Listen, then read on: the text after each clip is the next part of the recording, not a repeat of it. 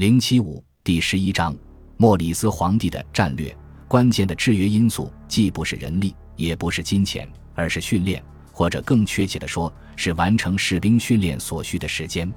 考虑到帝国的战争风格，只受过基本训练的军队对拜占庭来说没有多大用处。他需要多才多艺的战争工匠，与团结和训练有素的部队结合在一起，随时准备执行不同的战术。部队必须一次又一次地训练他们的战术，以达到这种能力，这需要大量时间。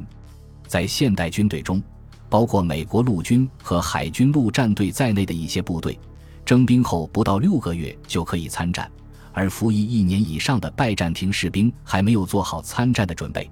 这是普罗科皮厄斯关于拜占庭人在与波斯人的战斗中伤亡惨重的解释，还有其他八百多名勇士英勇牺牲。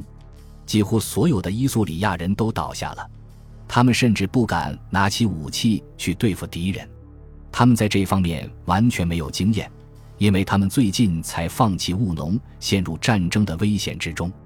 普罗科皮厄斯还记录到，为第二次意大利战役。而在色雷斯招募的四千名士兵，在一年后被认为在战斗中训练不足。毫无疑问，他们在行军过程中损失了很多时间。但即使是最初的训练，也需要至少六个月的时间。这造成了一个无法解决的战略问题：从原始农业的微薄盈余中可以征收到的税款，无法负担一支人数齐备、训练有素的军队的长期花费。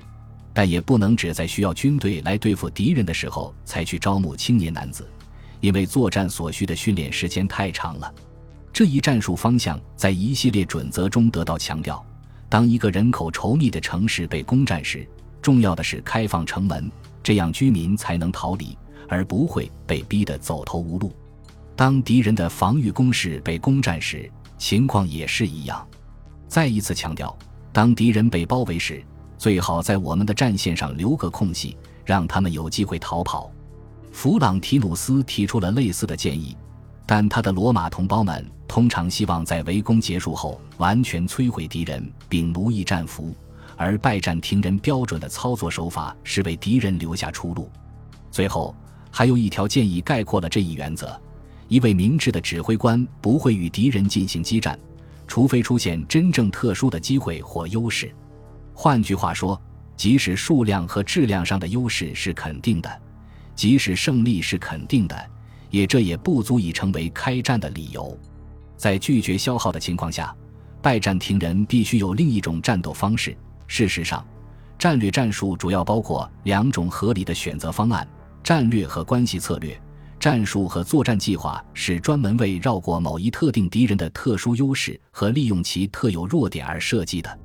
关于战略和关系策略都有较详细的描述，但它们也被概括为准则。在当今所谓掩护和欺骗的标题下，我们发现，在敌人中散布你正策划一件事的谣言是非常重要的，然后你就去做别的事情。和如果敌人的间谍在测探我们的部队时被俘，那么当我们所有的部队都强大且状态良好时，释放它是个好的选择。谣言为必须得到保密的真相提供了谎言的护卫。当然，防止向敌人泄露信息的安全措施是必要的，但可能还不够。如果有一些信息被泄露，只有一个已经到位的掩盖性谣言才能在内容上误导敌人。此外，欺骗本身就是一种武器。当敌人派遣了一个代表团过来，应该向他们的领导人打听信息，并且他们一抵达就需要非常友好的予以招待。这样，他们就会被自己的人民怀疑为通敌。还有，在敌人中引起不和与怀疑的一种方法是，避免烧毁或掠夺敌方某些站在自己一边之显赫人物的财产，但也仅仅限于这些人的财产。